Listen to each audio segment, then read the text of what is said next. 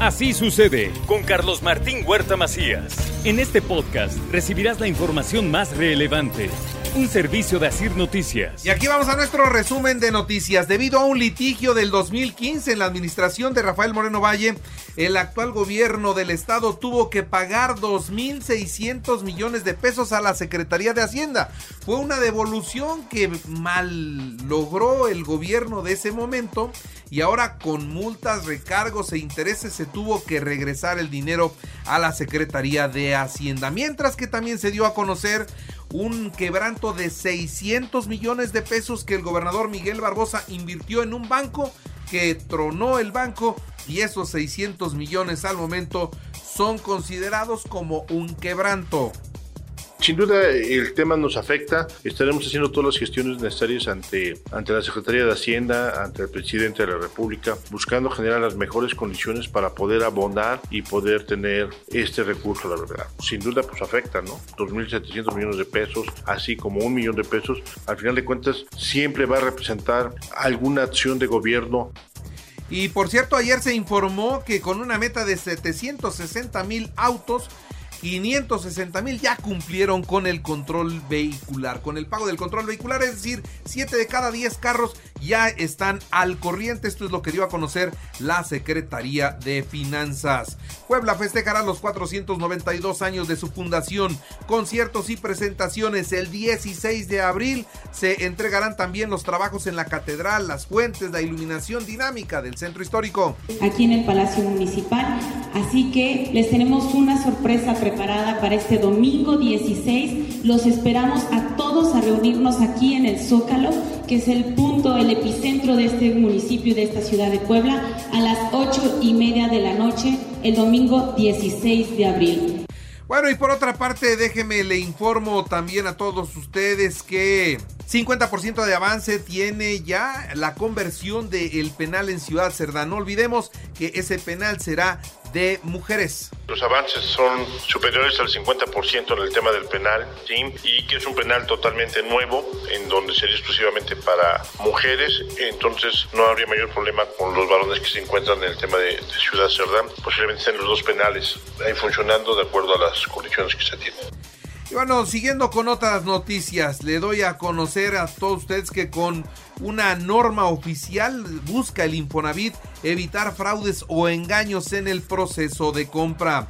El sector de alimentos en Canacintra muy cerca de recuperar los índices de empleo que tenía hasta antes de la pandemia. Estamos estimando que tal vez en los siguientes dos trimestres podamos recuperar ese nivel. Básicamente el más alto fue en el 2019. Entonces estamos cerca de eso. Eso creo que es una buena noticia para el sector. Hoy la realidad es que tenemos datos que son muy alentadores a pesar del contexto complicado que estamos viviendo en el sector de alimentos. El Banco de Alimentos de Cáritas logró millón y medio de kilos de frijol y arroz a través del programa Puebla Comparte. Al acto acudió el gobernador Sergio Salomón Céspedes Peregrina. Celebro con ustedes la solidaridad mostrada por la sociedad poblana con un programa tan noble que ha permitido que a través de ustedes haya llegado en el combate contra la inseguridad alimentaria. En especial por su altruismo y compromiso para beneficiar a miles de personas vulnerables en nuestro estado. Piden diputados obradoristas al gobierno del estado pues que intervenga directamente el gobernador para destrabar el tema del aborto. No avanza el tema del aborto en el Congreso. Para que él haga un exhorto al presidente de la Junta de Gobierno y Coordinación Política de nuestra sexagésima primera legislatura, que haga un exhorto para que ya se destrabe este asunto que se ha venido trabajando desde hace ya casi 15 años y que una tras otra vez ha sido negado con cuestiones con las que se recurre a la moral. Nadie le come el mandado a Eduardo Rivera. Él sigue siendo el mejor de la oposición. Así lo considera Carlos Martínez Amador. Él, como usted sabe, es el presidente del PRD aquí en Puebla. Eh, habrá que esperar los tiempos, cómo va a caminar. Esto se oye trillado, ¿no? Pero es una fotografía del instante, ¿no? Habrá que esperar qué pasa de aquí a diciembre y ver si a él le interesa, ver si eh, está en posibilidades y ver pues, qué decide él también, ¿no? Y hace bien, pues él tiene que hacer su labor, insisto, cada quien tiene que estar haciendo su chamba.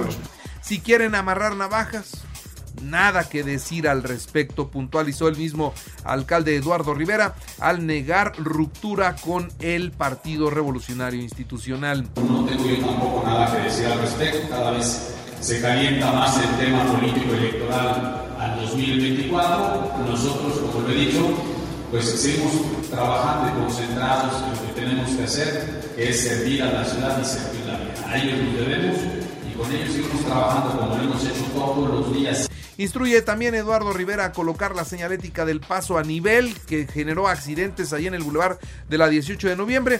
Ya, ya lo pintaron, ya esperemos que no pase otro accidente. ¿Cómo se evita? También hay que decirlo, pues solamente correr ningún riesgo al transitar ahí. Uno, que esté señalizado y dos, disminuir la velocidad porque si ustedes ven algunos videos que han transmitido a través de las redes sociales, hay algunos vehículos pues solamente que no respetan el límite de velocidad que esté establecido en esa avenida. Protección Civil atendió ayer pues reportes de la intensa lluvia, un árbol que cayó sobre el paradero de ruta ahí en Valsequillo y Las Torres, ya se abrió la circulación. Afortunadamente todo ha vuelto a la normalidad, pero ahí están ya los estragos de las fuertes lluvias. Del 22 de abril al 7 de mayo será la feria de Tepeaca. Se esperan 300 mil personas y una derrama económica de 60 millones de pesos. Y bueno, en esta ocasión queremos platicarles sobre la gran feria, sobre esta, esta feria que se va a llevar a cabo del 21 de abril al 6 de mayo y decirles que visiten Tepeaca. De verdad los invitamos. Ir a Tepeaca es una gran experiencia. Hemos trabajado en conjunto con los presidentes, con los regidores, con los directores de turismo por cierto, el próximo sábado Marcelo Ebrar Casaubón estará en Puebla y va a inaugurar las oficinas de la Secretaría de Relaciones Exteriores en el municipio de Tepeaca.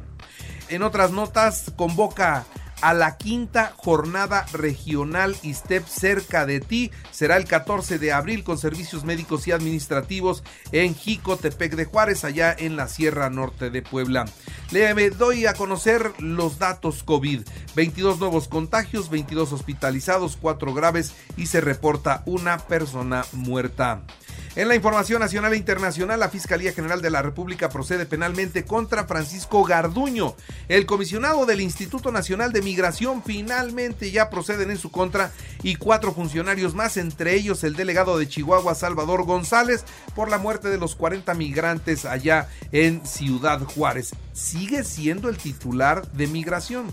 Ya se ha comenzado un proceso. Yo no tengo muy claro si se habrá girado o no orden de aprehensión en su contra, pero lo cierto es que la presión incluso internacional en el caso ha obligado a la autoridad a empezar a fincar responsabilidades. Bueno, esto mientras ayer se repatriaron 23 cuerpos calcinados a sus países de origen, 17 guatemaltecos y 6 hondureños. El doctor Hugo López Gatel salió a la defensa de México sobre la producción de fentanilo y asegura que donde sí se hace es en los Estados Unidos. Dice, allá tienen de 10 a 100 veces más de la estadística que ellos manejan. Agrega que las rutas vienen de Estados Unidos hacia México. Entonces, que el fentanilo viene de Estados Unidos a México y luego de México para allá. No entiendo la explicación del doctor Hugo López Gatel, pero lo cierto es que dice es Estados Unidos y nosotros no. Es China, dijo el presidente, nosotros no.